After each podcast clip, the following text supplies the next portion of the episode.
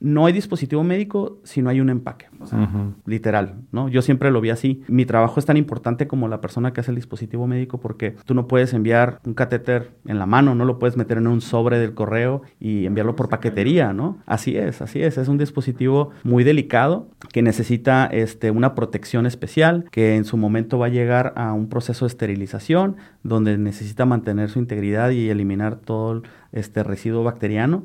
¿Por qué? Pues porque en algún momento va a llegar a, un hospital y, le va a salvar la vida a un ser humano, ¿no? Parece sencillo, pero sí hay una ciencia detrás del empaque. Industrificados es traído a ti por Industrify, la red social para maquiladoras y proveedores industriales.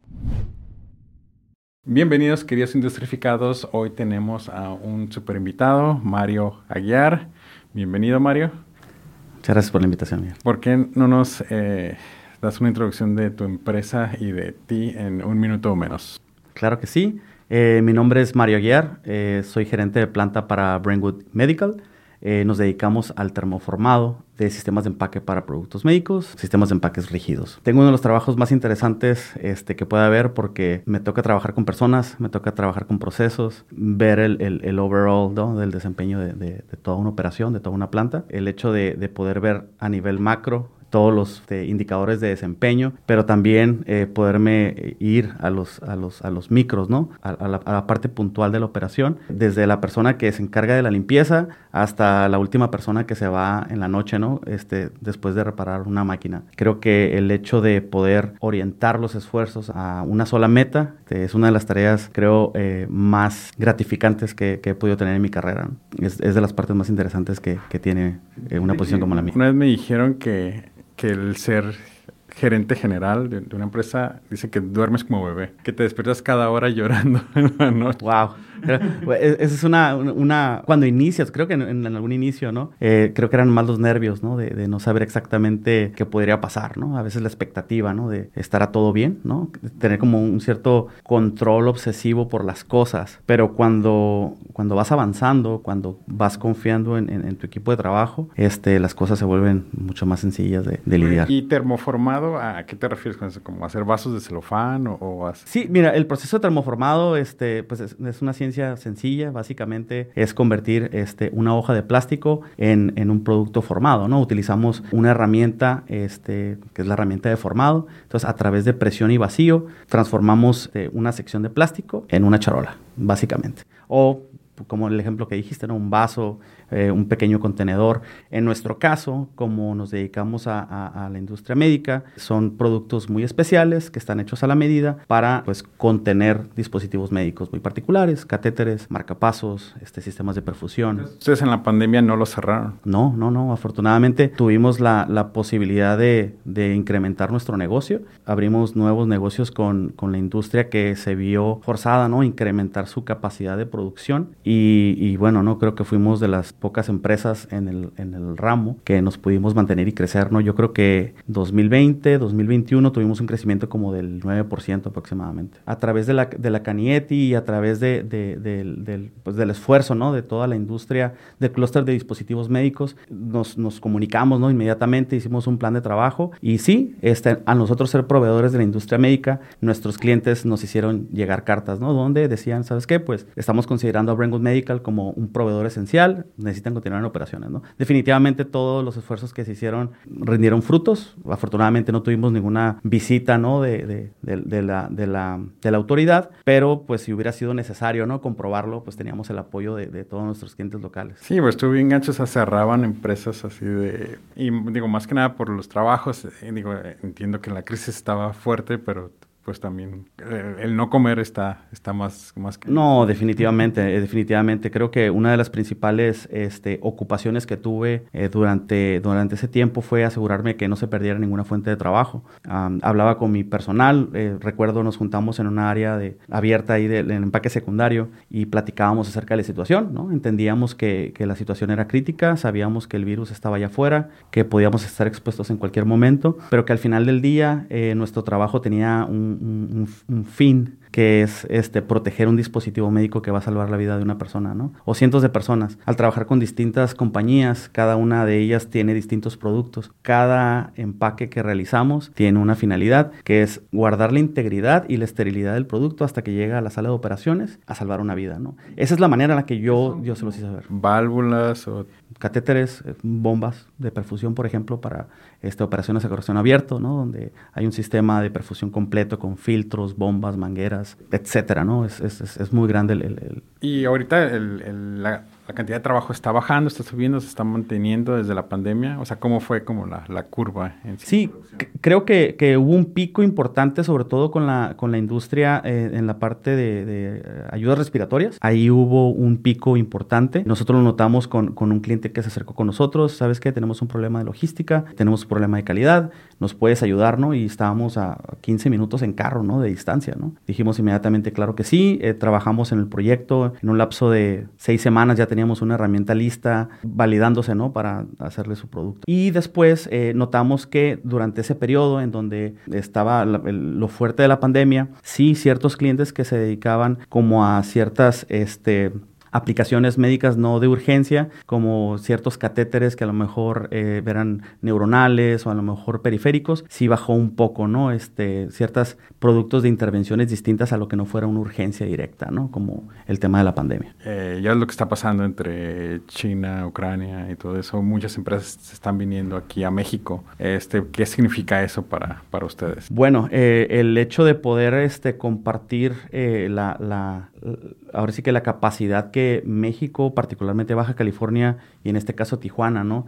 tiene para, para la industria médica en particular, que es, que es muy fuerte, pues es una oportunidad muy grande para todos, no tanto para las empresas que son fabricantes de dispositivos o que fabrican un producto terminado y tanto para los que somos proveedores ¿no? de la industria. Definitivamente eh, Tijuana eh, se ha vuelto punta de lanza ¿no? en lo que es este, el establecimiento de empresas médicas, particularmente de capital estadounidense, que en algún momento o ya estaban establecidas en, en, en, países asiáticos y estaban viendo la oportunidad de decir, bueno, creo que me conviene hacer esta inversión mejor en, en México, ¿no? Y qué mejor que en Tijuana, que está pues en una de las fronteras con más dinámica en todo el mundo. Fíjate que es muy curioso porque nadie ubica a Tijuana o a Baja California como un como el clúster más grande médico de aquí de, de México lo ubican más como por, bueno, por la mala reputación este, o maquilero, pero no tanto como médico. Sí, para venir a hacerse trabajos dentales, cirugías plásticas, pero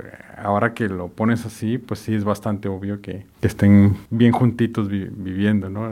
Sí, y, bueno, ¿no? Este, una necesidad lleva a otra, ¿no? Cuando empiezas a tener problemas logísticos, sobre todo lo, vimos también durante el tema de la pandemia. El tema de la logística, eh, lo que fue el, transporte en contenedores, en barcos, se vio afectado drásticamente, ¿no? Recuerdo estar escuchando una entrevista que hacían en NPR News, el precio, ¿no? Cómo se elevó, o sea, de que un contenedor te costaba 2.500 dólares enviarlo de China a Estados Unidos, subió hasta 20.000 dólares, o sea, es una cantidad sumamente increíble, ¿no? Ese cambio logístico que, que, sucedió en el mundo nos vino a beneficiar por eh, la dinámica que se hace tanto por tierra y por aire en la región, ¿no? Particularmente. Casi yo podría decir que el 60% de nuestro producto se queda en México, particularmente en la región de Tijuana, y el 40% restante, 45% más o menos, sí se regresa a Estados Unidos. Tenemos clientes en, en todo Estados Unidos, desde la costa oeste a la costa este. Tenemos clientes en China, por ejemplo. Hay un cliente en China y tenemos este, clientes en Irlanda, ¿no? Entonces dices tú, oye, ¿cómo vas a mandar una charola termoformada desde Tijuana hasta Irlanda? Pues bueno, sí se puede, ¿no?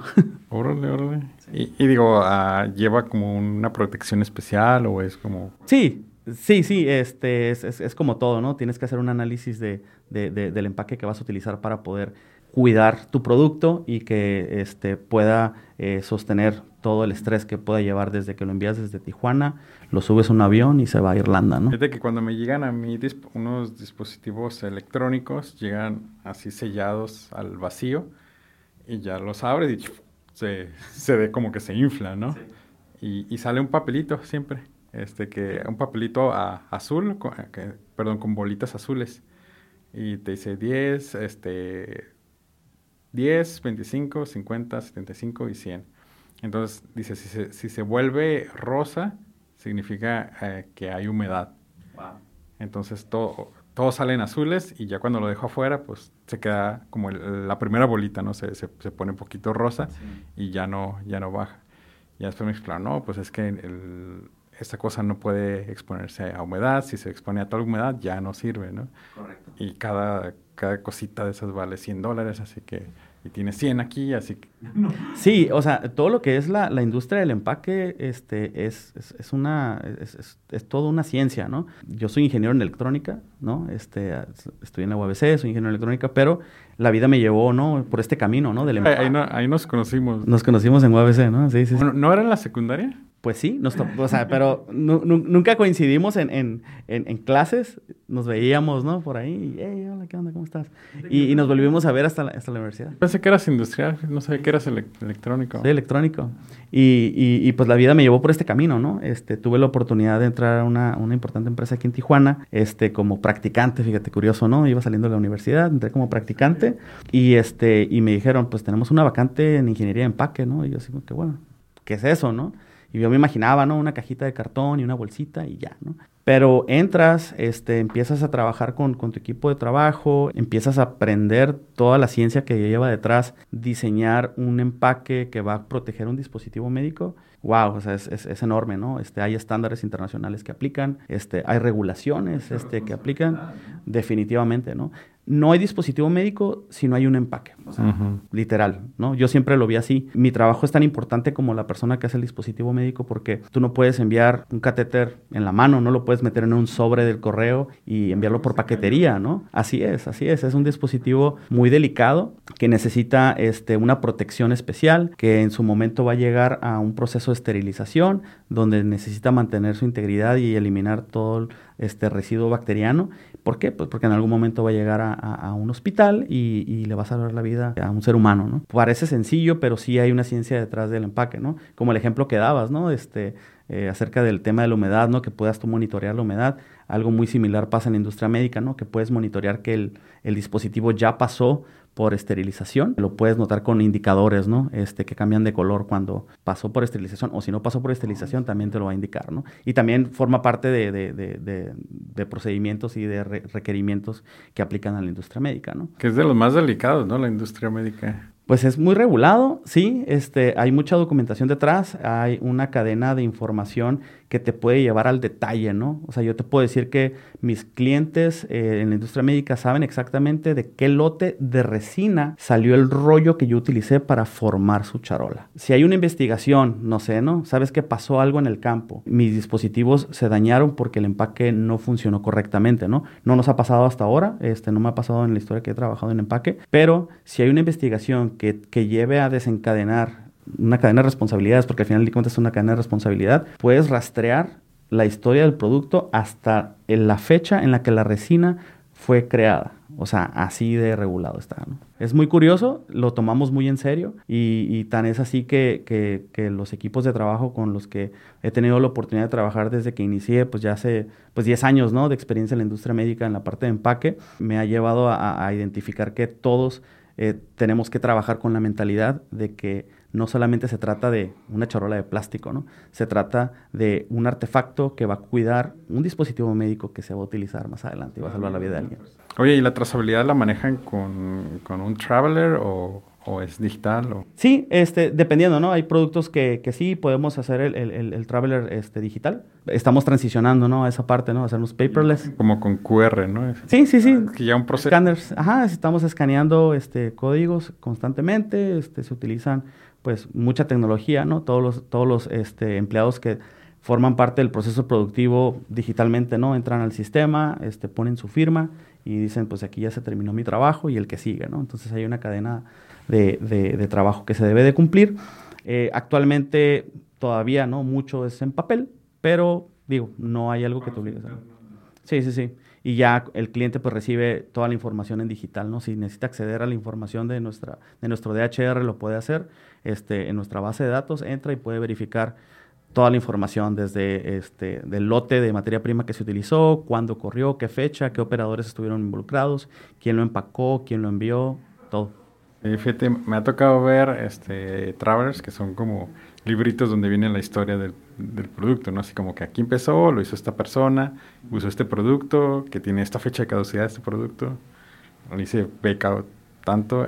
Entonces me ha tocado ver unos de 10 hojas, que son pues, chiquitos, pero me ha tocado ver los de 50 hojas, que son... Sí, todo depende de la complejidad, ¿no? Y cuántos pasos lleve este, el ensamble, por ejemplo, ¿no? Tres notas y tienes acá una Biblia ya de... De acuerdo. Sí, sí, no, no, y, y esto va, va más allá de, de, lo que a lo mejor, este, no sé, otro tipo de industrias observan en su día a día, ¿no? Pero la industria médica, este, al ser tan regulada, pues hay muchas exigencias, ¿no? Yo la verdad, este, pues, estoy de acuerdo, ¿no? Este, hay una, una gran responsabilidad por quienes eh, ponemos nuestras manos en cada producto que se hace, ¿no? Y obviamente ese tipo de responsabilidad y ese tipo de, de approach, ¿no? A asegurarte que las cosas se hagan bien, es algo que también nuestros clientes observan, ¿no? Es al momento de auditarnos, ¿no? Auditan nuestro sistema de calidad, auditan nuestros procesos y saben, ¿no? Que lo que estamos haciendo está un poquito más arriba de lo que a veces indica la norma, ¿no? ¿Por qué? Pues porque si puedes hacerlo mejor y forma parte de, tus procesos del día a día, ¿no? ¿Cómo puedo mejorar mi, mi, proceso actual? La mejora continua, ¿no? Y hay veces en las que puede decirte un poquito un paso más arriba de lo que una norma te puede pedir, ¿no? Y eso también es ventajoso, te, te ayuda a desarrollar negocio. Oye, y regresando un poquito a tu historia, este, tú de practicante pasaste a ingeniero y de ingeniero directamente a gerente o, o cuál fue como la, la, ruta, digo, porque, digo, a pesar de tú y yo tener más o menos la misma edad y nos fuimos al mismo rubro, pues yo sigo siendo ingeniero industrial, pero tú ya te fuiste para... Aunque digo, yo no sé si yo querría una, una responsabilidad gerencial, ¿no? Porque pues también me, me agradan este, tener libertad por decir, ¿sabes qué? No, no voy a venir este día, este día y, y, sé que hay alguien que me cubre, ¿no? Pero yo no creo que tú puedas decir. No, y, y fíjate, este, va de, de, persona a persona, ¿no? Creo que eh, en el transcurso de mi vida profesional eh, me, me, he encontrado con personas muy valiosas, ¿no? Que me han podido guiar hacia mi camino, ¿no? Eh, jefes que, que fueron muy buenos, otros jefes que a lo mejor no fueron tan buenos porque también aprendí de ellos. Entonces empiezas a hacer una, una balanza, ¿no? De qué quiero para mi vida, ¿no? Eh, ¿Qué tengo que hacer para encontrar este, pues, el, el, el, el verdadero fin, ¿no? De, de, mi carrera profesional. Entonces, constantemente me, me, retaba, ¿no? Yo dije, bueno, ok, soy practicante ahora, pero sé que eh, el siguiente año tengo la posibilidad de ser ingeniero, ¿no? Entonces, ¿qué tengo que hacer para ser ingeniero, ¿no? Entonces, hacía, hacía mis planes a, a, a corto plazo y, y, me establecía metas, ¿no? Entonces, ¿qué quiero llegar a ser? Ponía mi, mi, último, mi último goal, ¿no? Quiero ser un CEO. En aquel momento era muy ambicioso, ¿no? Dije, bueno, quiero ser CEO de una compañía. Y esa era mi meta final, pero para llegar a CEO tenía que pasar primero, ¿no? Por, bueno, hay que ser ingeniero primero, ¿no? Soy ingeniero, pero pues hay niveles de ingeniero, ¿no? Ingeniero C, ingeniero B, ingeniero A, ingeniero senior, ingeniero principal, ¿sí me entiendes? Entonces hay un caminito que seguir. Tuve la posibilidad de, de, de dentro de la industria, eh, moverme en diferentes posiciones que me fueron acercando a, a, a, más personas todavía. ¿Y te importaba la categoría de la empresa? Digo, tú siendo electrónico. Fíjate, no, no, en, realidad, este, digo, en electrónica y particularmente mi especialidad, soy ingeniero electrónico, pero tengo una especialidad en acústica, ¿no? Entonces, pues, nada que ver, ¿no? Con empaque, ¿no? Eh, me di cuenta, ¿no? A, cuando salí de la universidad, que no había como tal un trabajo para mí eh, localmente, ¿no? En Tijuana, ¿no? Pero acústica, ¿a qué se refiere con esto? A todo lo que es este procesamiento de, de señales, ¿no? Es procesamiento de señales. Cómo conviertes una señal análoga a digital, cómo conviertes una digital análoga y todo lo que va desde que se genera la, la fuente sonora hasta que la procesas y la, y la conviertes en, en, en, otra cosa, ¿no? Entonces, básicamente todo lo que está dentro de... A mí me encanta el audio, ¿no? Entonces, particularmente yo estaba eh, involucrado con temas de audio. Eh, no encontré un trabajo que pudiera caer ahí, salvo mis prácticas profesionales. Y ya después de ahí, pues me, me, dio un choque de realidad y dije, bueno, tengo que adaptarme, ¿no? A lo que hay. ¿Qué es lo que hay en Tijuana? Industria médica. ¿Quiero hacerlo? Sí. ¿Estoy dispuesto a hacerlo? Sí, claro, ¿no? Y me gustó, ¿no? Definitivamente, ¿no? Como practicante aprendí bastante. O sea, fue un año donde me, me, me esforcé para asegurarme que podía mantenerme dentro de la compañía y me pudieran ofrecer el, el trabajo como ingeniero, ¿no? Esa, esa era mi, mi, mi, meta principal. Me apoyé de mis compañeros, me apoyé de otros gerentes, ¿no? Este, pues hice equipo con varias personas, me gané su aprecio y su respeto en base al trabajo que realicé. Fue de ahí que pues me empezaron a recomendar para diferentes trabajos, ¿no? O sea, de repente, no sé, llegó el momento en el que ok, quiero que seas ingeniero, ¿no? Y, te, ofrezco esta posición y ya tenía otras dos ofertas en otras áreas dentro de la misma empresa, ¿no? Entonces pude decidir qué quería hacer, ¿no? Fue así como, como empezó todo, ¿no? Sabía que podía hacer las cosas y después, bueno, ¿qué sigue, no? Ok, pues ahora tengo que crecer dentro de ingeniero, tengo que tomar más experiencia, tengo que ir conociendo más acerca del negocio, este, cómo llevar un proyecto, cómo trabajar con un equipo multidisciplinario. Y me empecé a involucrar en proyectos de transferencias de productos, me empecé a involucrar en temas relacionados a, investigaciones de, problemas en campo, por ejemplo. Me empecé a involucrar en temas este, regulatorios. O sea, a pesar de que yo era un ingeniero de empaque, estaba involucrado en muchas cosas al mismo tiempo que involucraban el tema de empaque, pero tocando temas de calidad, temas regulatorios, temas de diseño, temas de producción. Todo ese conocimiento lo usé a mi favor para que en algún punto de mi vida yo pudiera seguir creciendo, ¿no? ¿Y qué se dio? Bueno, después de varios proyectos exitosos, después de, trabajar por varios años dentro de, una empresa me busca a mí, ¿no? Y me dice, oye, ¿sabes qué? Este, pues te conocemos, este, sabemos que tienes estas capacidades, nos puedes ayudar a iniciar una operación en Tijuana, ¿no? Porque tenemos intenciones de, invertir en Tijuana. Entonces fue así como que, pues, ¿por qué no, no? Entonces fue así como llegó mi oportunidad. Entonces sí di un brinco muy grande, ¿no? De ser ingeniero, ingeniero A, ¿no? De empaque a gerente de planta. O sea, ni siquiera pasé por supervisor, no pasé por, no, no pasé por senior, no pasé por principal, no pasé por supervisor, no pasé por gerente. Me fui así directo. Tenían muy buenas referencias de ti, ¿no? Digo, para depositar toda la confianza. Y era una planta nueva, ¿no? Y era una planta totalmente nueva, ¿no? Sí, este...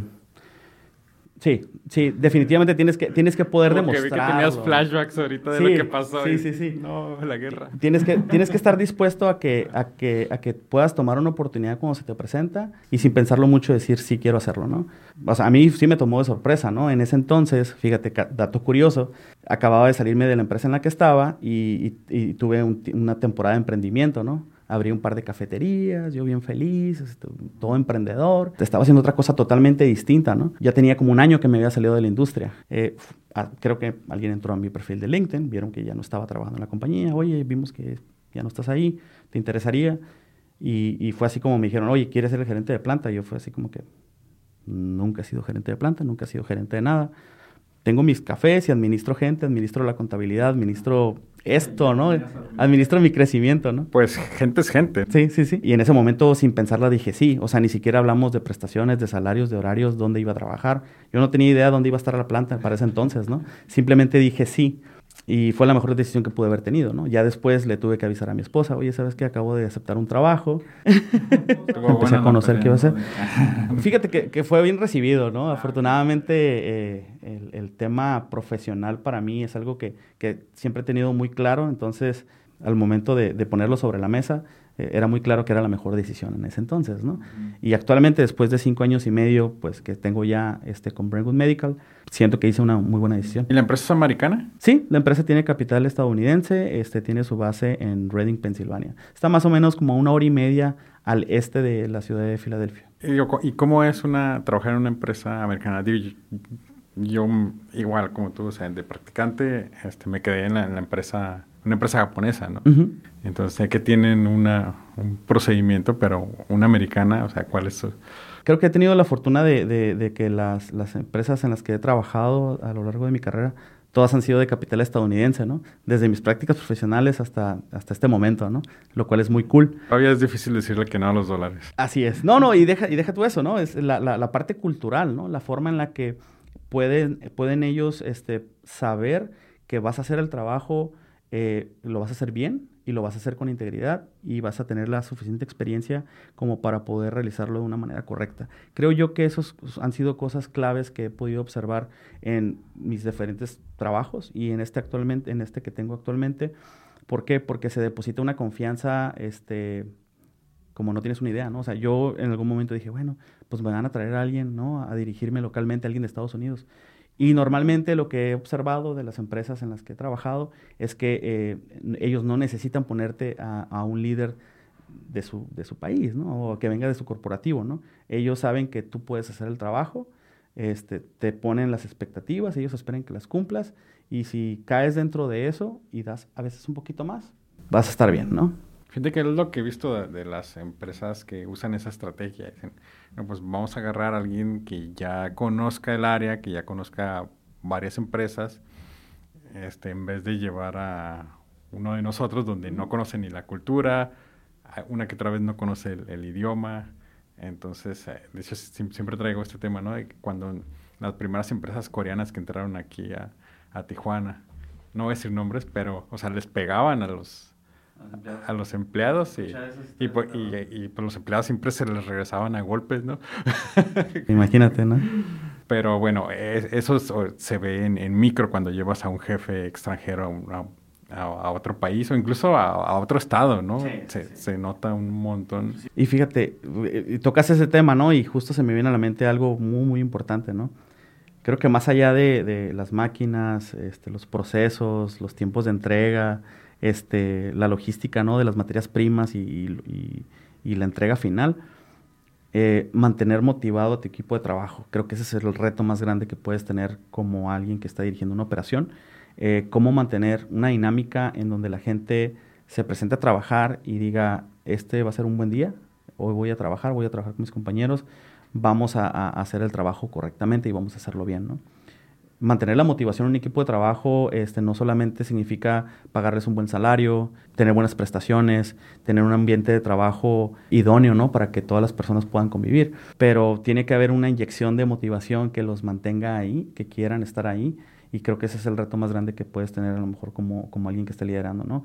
Y tienes que liderar con el ejemplo, ¿no? Tienes que ser positivo cuando tienes que hacerlo debidamente, tienes que poder saber tomar decisiones difíciles en el momento que tienes que tomarlas, porque si no puedes generar una, una duda ¿no? En, los demás de que, oye, ¿será capaz de hacerlo? Creo que el, hecho de que las personas puedan depositar su confianza en ti, ¿no? darte su tiempo, su labor, darte su, su esfuerzo día a día, este, tiene un valor que tenemos que poder recibir, aceptar y, y valorar. ¿no? Entonces, siempre es encontrar una manera en la que todos estén motivados en su día a día y ese es un reto que, que lo veo muy difícil.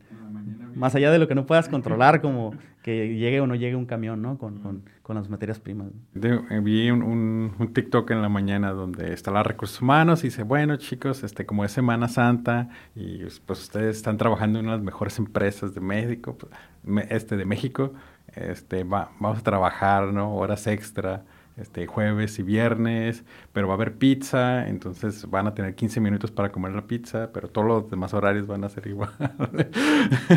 en la cara de los demás me imagino, o sea, está así como que, ¿qué está pasando, no? Y sí, y, es, y es, por ejemplo, ¿no? Pues tocas, tocas, toca el día, toca el Viernes Santo, ¿no? Y, métete con ellos en un Viernes Santo y pues se te, se te, hace, ¿no? Tú tienes que, de alguna manera, adaptarte, es la cultura. Eh, muchas empresas dan jueves y viernes, hay otras empresas que dan viernes, pues no estás obligado, ¿no? Pero es algo cultural, es algo que... A mí no me dieron el día de hoy. Que alguien...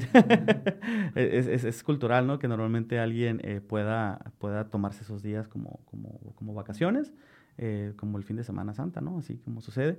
Pero, pero sí, definitivamente eh, tienes que encontrar un balance para que la gente esté en un ambiente propicio, ¿no? Y estén cómodos trabajando contigo. Yo conocí a un gerente, era súper carismático, ¿no? Y él hacía que las personas fueran a trabajar los sábados e iban felices. Entonces, a pesar de que, digo, él se los descontaba y todo con una sonrisa, y él nunca le borraba la sonrisa, ¿no? Pero le decía, ok, vengan el sábado y a todos les compro In and Out, ¿no? Este, bueno, para los que no soy de aquí de Tijuana, este, In and Out son unas hamburguesas que solamente venden aquí en California, ¿no? Entonces, a todos les compraba, a todos los operadores que les compraba In and Out y todos en su hora de lonche y, y todos encantados, ¿no? Y él presentando unos numerotes bien grandes, ¿no? A final de, de, mes. Y después de él, este, los demás gerentes, o sea, les pedían y decían, no, no, no. Puede pasar y, y, y, todo es en la forma en la que te administres y en la forma en la que tu equipo de trabajo esté dispuesto a hacer por ti. Pasa, ¿no? Donde llega un empleado y se acerca contigo y te dice, ¿sabes qué? Tengo un problema personal, necesito salir, ¿no? o, o, te habla por teléfono a las 4 de la mañana para decirte, oye, mi hija tiene fiebre, ¿no? Oye, ¿sabes qué? El carro no prendió, ¿sabes qué? Me quedé dormido, puede pasar, ¿no? Esas cosas son, pueden ser rutinarias, pues le puede pasar a cualquier persona, me ha pasado, ¿no?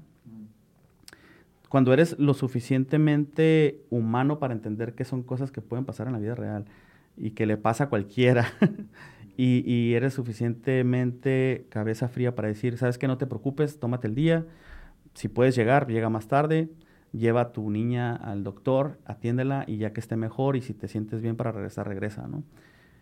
Todo eso este, hace, ¿no? Que una persona, que un empleado aprecie el trabajo que tiene. ¿Por qué? Pues porque está siendo flexible, está siendo humano, porque al final del día todos son relaciones humanas, ¿no? Son personas llegando a checar el reloj puntualmente, personas que se están comprometiendo con, la fabricación de un producto o procesando alguna orden o atendiendo a algún cliente, pero al final de cuentas todos somos seres humanos, ¿no? Entonces es muy difícil encontrarte con eh, procesos o inclusive con, con, líderes o jefes que puedan ser poco tolerantes, ¿no? Y te descuenten el día, te te quiten las horas que llegaste tarde o simplemente no puedan aceptar que se te hizo tarde.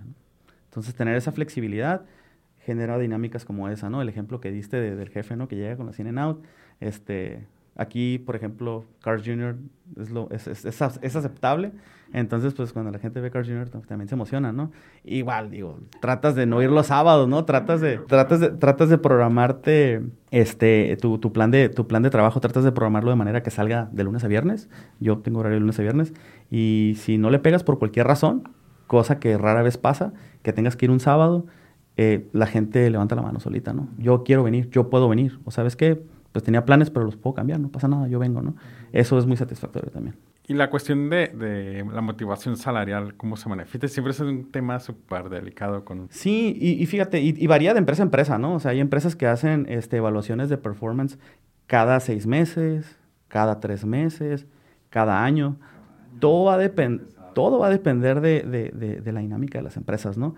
Hay empresas que se pueden dar el lujo, ¿no? De evaluarte cada tres meses o cada cuatro meses y hay empresas más pequeñas, con menos recursos, este, no tan globales, ¿no?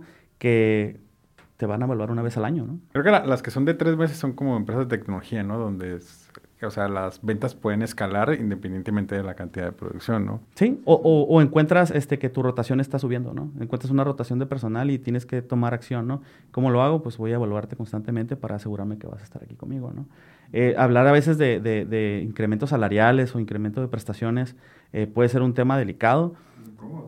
Sí, ¿no? Y sobre todo si a lo mejor no estás dispuesto, ¿no? A ceder o a entender de que en realidad, pues, el mercado está cambiando, ¿no? Anteriormente podías mantenerte en tu trabajo cuatro, cinco, diez años y sentirte cómodo, a gusto. Y ahora ves tendencias donde las personas cambian de trabajo cada año, este, cada dos años, ¿no? ¿Por qué? Porque el mercado se ha movido tan rápido que el hecho de que tú puedas moverte solamente de empresa, ¿no? Este, te vas con un bono de contratación, te vas con un incremento salarial eh, y ya no está tan mal visto, ¿no? Anteriormente era así como que, oye, pues este amigo pues ha cambiado de trabajo cada año, ¿no? ¿Es estable no es estable, no? ¿Es bueno? Pues no sé, a lo mejor es muy bueno. Por eso ha podido tener la oportunidad de cambiarse de trabajo tantas, en tantas veces. Hay muchos factores que se tienen que considerar para poder determinar eso, ¿no? Pero definitivamente este, la, evaluación em, de, desempeño es importante en todas las empresas y debe de suceder sí o sí. Dime, si es cierto. Una, por ejemplo, un ingeniero que se mueve en la industria médica es más cotizado que cualquier otro ingeniero. Un buen ingeniero. Mira, eh, a, lo mejor te estaría mintiendo, ¿no? Si te dijera que sí, porque pues he escuchado de, otras industrias que también pagan buenos salarios, eh, como la aeroespacial, por ejemplo, y sobre todo si, no sé, si eres muy bueno en diseño mecánico, si eres bueno en este, aerodinámica, por ejemplo, temas más específicos.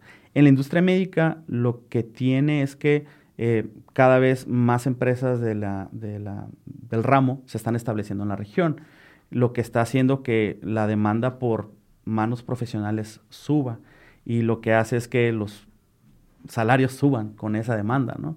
Entonces tú te cotizas porque da la casualidad de que en la, en la ciudad se estableció el competidor número uno de la empresa en la que estás trabajando.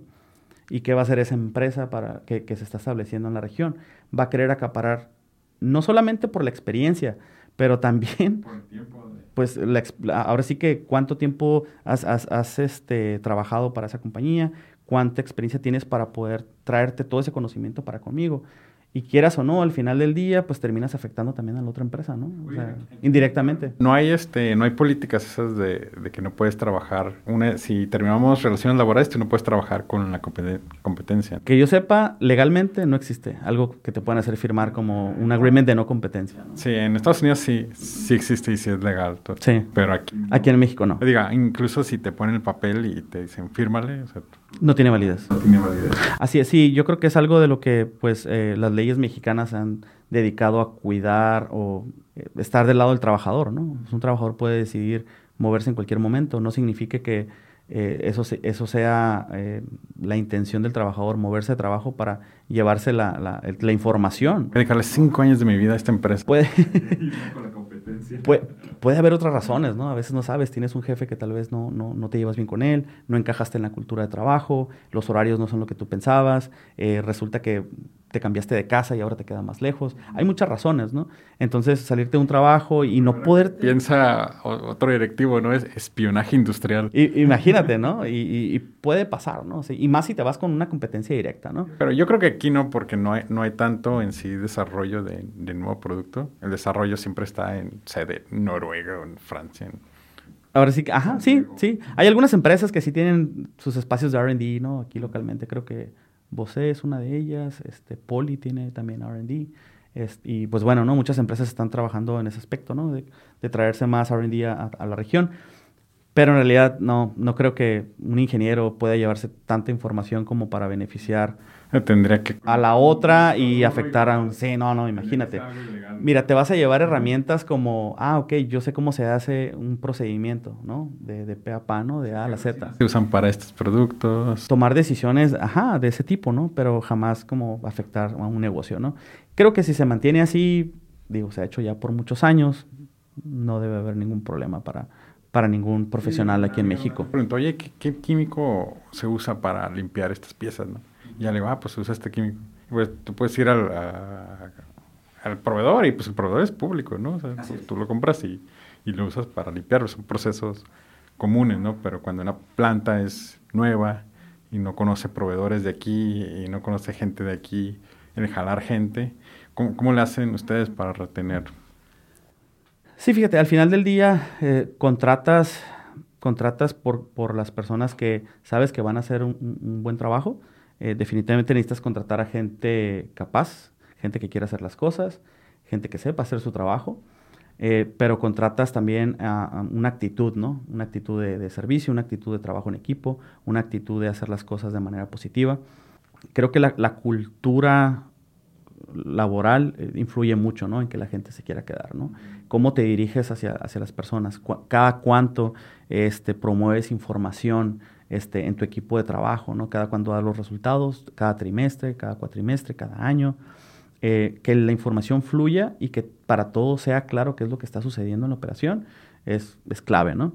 Yo soy de, de hablar claramente si alguna situación sucede, ¿no? Si se tiene que hablar con el equipo gerencial, con el staff, se habla con ellos y de ahí se disemina, ¿no? Si es algo que hay que hablar en grupo porque es algo que afecta a toda la operación, ¿sabes qué? Llamamos a junta, jóvenes, esta es la situación, ¿no?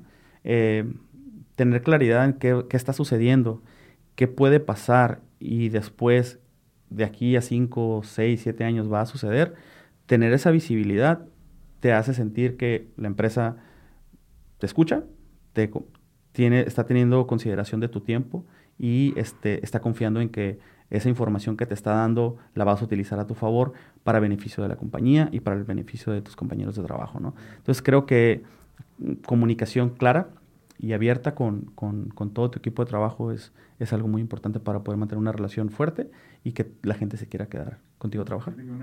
Ya hace, hace tiempo, ¿no? Un gerente me decía, no, yo contrato gente que tenga hambre que tenga mucha necesidad de... Eh, curiosamente siempre tenía problemas de que se les aparecía mucho material, ¿no? Pero ¿Por, ¿Por, algo será? sí, eh, entonces, este, ustedes pues tienen ya políticas bien establecidas, ¿no? Tú en tu vida personal, vida familiar, te manejas de cierta manera, eres, eres Mario, el, el, esposo, eres Mario, el, el director, eres Mario, el, que el divertido. El... Sí, ahí, es donde, donde tienes que ser, este, muy cabeza fría, ¿no? Y decir, bueno, tengo mi horario de trabajo, sé que tengo una responsabilidad, pero hay otra responsabilidad más grande, ¿no? Que es mi familia, ¿no? Mis hijos, mi esposa, mi casa, ¿no? Entonces, todo depende de los valores con los que te manejes, ¿no? O sea, mi valor principal es la familia, ese es mi core, ahí me muevo. Eh, mi trabajo, ¿no? Entra en el segundo plano. Yo sé que, que, el trabajo puede que esté ahí, puede que esté, mañana no esté. Este, entonces sé que mi familia va a estar ahí, sé que tengo que estar para ellos el día que eh, no tenga yo el trabajo, ¿no? Entonces, eh, los valores este, están, están bien, bien definidos para mí. Trato siempre de manera mesurada tener un horario digamos, definido, ¿no? Porque a veces sabes que vas a entrar, pero a veces no sabes si vas a salir a la misma hora. Puede suceder. A veces necesitas entrar más tarde, pues te quedas más tarde, ¿no? Entonces haces este ajustes en tu agenda, ¿no? Pero no de manera que no te permita pues, ir con tu hijo a, un entrenamiento, que no te permita ver a tu, a tu, niña crecer, ¿no? Mientras está aprendiendo a caminar, que no puedas disfrutar, ¿no? De, un fin de semana, una carne asada con la familia este, de, de, tu esposa o de repente pues tu familia, alguien cumpleaños tiene que haber un equilibrio, ¿no? Entonces, si quieres este, sobrevivir, este, pues tienes que tener un lado humano eh, disponible, ¿no? Que, entienda que las necesidades están ahí y, definitivamente darle el valor que las cosas deben de tener, ¿no? El trabajo siempre va a estar ahí, eso no se va a acabar, va a haber problemas, pero tienes que tener un equipo de trabajo que sabes que puedes contar con ellos para resolver las cosas que a lo mejor no estén en tu momento por resolver y saber delegar, ¿no? Entonces, de eso te lleva tranquilidad. ¿De ciudad? si te dijeran, ¿sabes qué? necesitamos que seas director este, nacional, ¿no? Sí, no, definitivamente, mira, todo, es, eh, todo, todo, es en base a, cómo, qué es lo que, lo que estás buscando, ¿no? En, tu camino, ¿no? Eh, definitivamente hacer cambios grandes eh, conlleva salir de tu zona de confort. yo soy una de esas personas, necesito tener poco confort para estar bien. No puedo estar, no me puedo conformar con tener mi horario bien establecido, saber exactamente qué va a pasar. Tengo que darle un poquito de desconfort a mi vida para que eso sea la chispa que me esté empujando a hacer mejor las cosas, a buscar maneras distintas de hacerlo. Entonces, si llegara una oportunidad y dice, ¿sabes qué? Este, Brentwood va a incrementar su, su capacidad, vamos a poner una oficina central, va a haber tres operaciones. Mario, ¿lo quieres hacer? Así como en el momento cuando yo acepté ser gerente de planta y no sabía qué iba a pasar, Estoy, estoy casi seguro que diría que sí y después pensaría que va a suceder, ¿no? Pero con esta experiencia que he tenido, ¿no? Desde que, desde que me sucedió eso, ya he estado planeando pues, qué puede pasar en mi carrera profesional y qué estoy dispuesto a ceder y qué no. Entonces, sí es, es, es cuestión de, de, saber hacia dónde vas en tu carrera, ¿no? Si quieres seguir creciendo, tienes que hacer sacrificios. Sí, Sí, digo, y la verdad, pues felicidades porque te has movido en, un ambiente que no es sencillo, sé que no es nada sencillo, y más en la categoría, este, y brincar de, esa manera a, una dirección, o sea, es, complejo, es muy, muy complejo. ¿Qué, le dirías a alguien, digo, ya contaste cómo, cómo le hiciste, ¿no? ¿Qué le dirías a alguien que quiere entrar a, a la parte médica, ya en una, una posición más arriba de un ingeniero, ¿no? Sí, fíjate, ahí sí, este, wow, depende de, cada persona, ¿no? Yo, eh, en, mi experiencia personal, eh, el, poder ajustarme a las necesidades de, la empresa, a las necesidades propias de, la dinámica que pueda tener una, empresa, te va a abrir muchas puertas, ¿no? Tienes que ser flexible, tienes que estar dispuesto a trabajar con personas que a lo mejor no te sientes muy cómodo trabajando, pero que al final del día sabes que tienes que estar ahí, tienes que formar parte del equipo, tienes que tener muy, clara, muy claro que tienes una responsabilidad y que si sale mal, tienes que aceptarlo, tienes que saber que, tú vas a ser responsable de las cosas. Si sale bien, qué bueno, ¿no? Porque pues va a haber algunos aplausos por ahí, una palmadita en la espalda de qué bueno que lo hiciste bien. Pero cuando puedes ganarte eh, el respeto y la admiración y la recomendación de, otras personas que están a tu nivel e inclusive más arriba de ti, solitas, esa dinámica te va a ir, te va a ir jalando, ¿no? Hacia donde quieras llegar, ¿no? Tienes que ser íntegro, tienes que ser honesto, tienes que ser abierto, tienes que saber decir que no, tienes que saber decir que sí la mayoría de las veces y todo depende del tipo de negocio en el que estés, pero Ah, tienes que encontrar ese, ese balance de que estoy dispuesto a, sacrificar ¿no? en, mi día, ¿no? en, mis semanas, en, este año que voy a estar aquí. Eh, tienes que rodearte de personas que piensen como tú, ¿no? Eh, puede haber personas que a lo mejor tienen el mismo nivel que tú y tal vez no son tan ambiciosos como tú lo eres, pero puedes encontrar a alguien que sabes que se está moviendo en la misma dirección y esa dinámica este, genera un momentum, ¿no? Que también te va acercando hacia esa meta. Y pues va a haber personas siempre que van a estar ahí enfrente, que no van a dudar en estirar su brazo para, para jalarte, ¿no? Hacia allá. Tienes que saber solamente identificar esas, esas oportunidades este, rodearte de personas que piensen de una manera, manera similar a ti y que las ganas de, de seguir adelante no, no, no, se detengan simplemente porque algo se puso complicado, ¿no? Perfecto. Pues Mario, muchísimas gracias por compartir. No, no, Miguel, gracias a ti por la invitación, un gusto. Creo que este, después de ver diferentes este, podcasts, este, me, me surgió esa, esa, esa, cosquillita, ¿no? De, oye, qué, suave, ¿no? Estas experiencias que se comparten y, y, poder platicar contigo, ¿no? Y la manera en la que esta conversación se ha llevado pues bueno, no, muy, muy gratificante. Te agradezco la, la invitación y un gusto estar aquí. ¿La gente dónde te puede contactar? Pues tengo mi, mi, mi, perfil de LinkedIn, este, estoy como Mario Aguiar. No hay muchos Marios Aguiares, entonces... Aguilares sí, pero no. Aguilares sí, pero Aguiar no. Entonces, este, mi perfil de LinkedIn este, está disponible para quienes quieran conocerme más.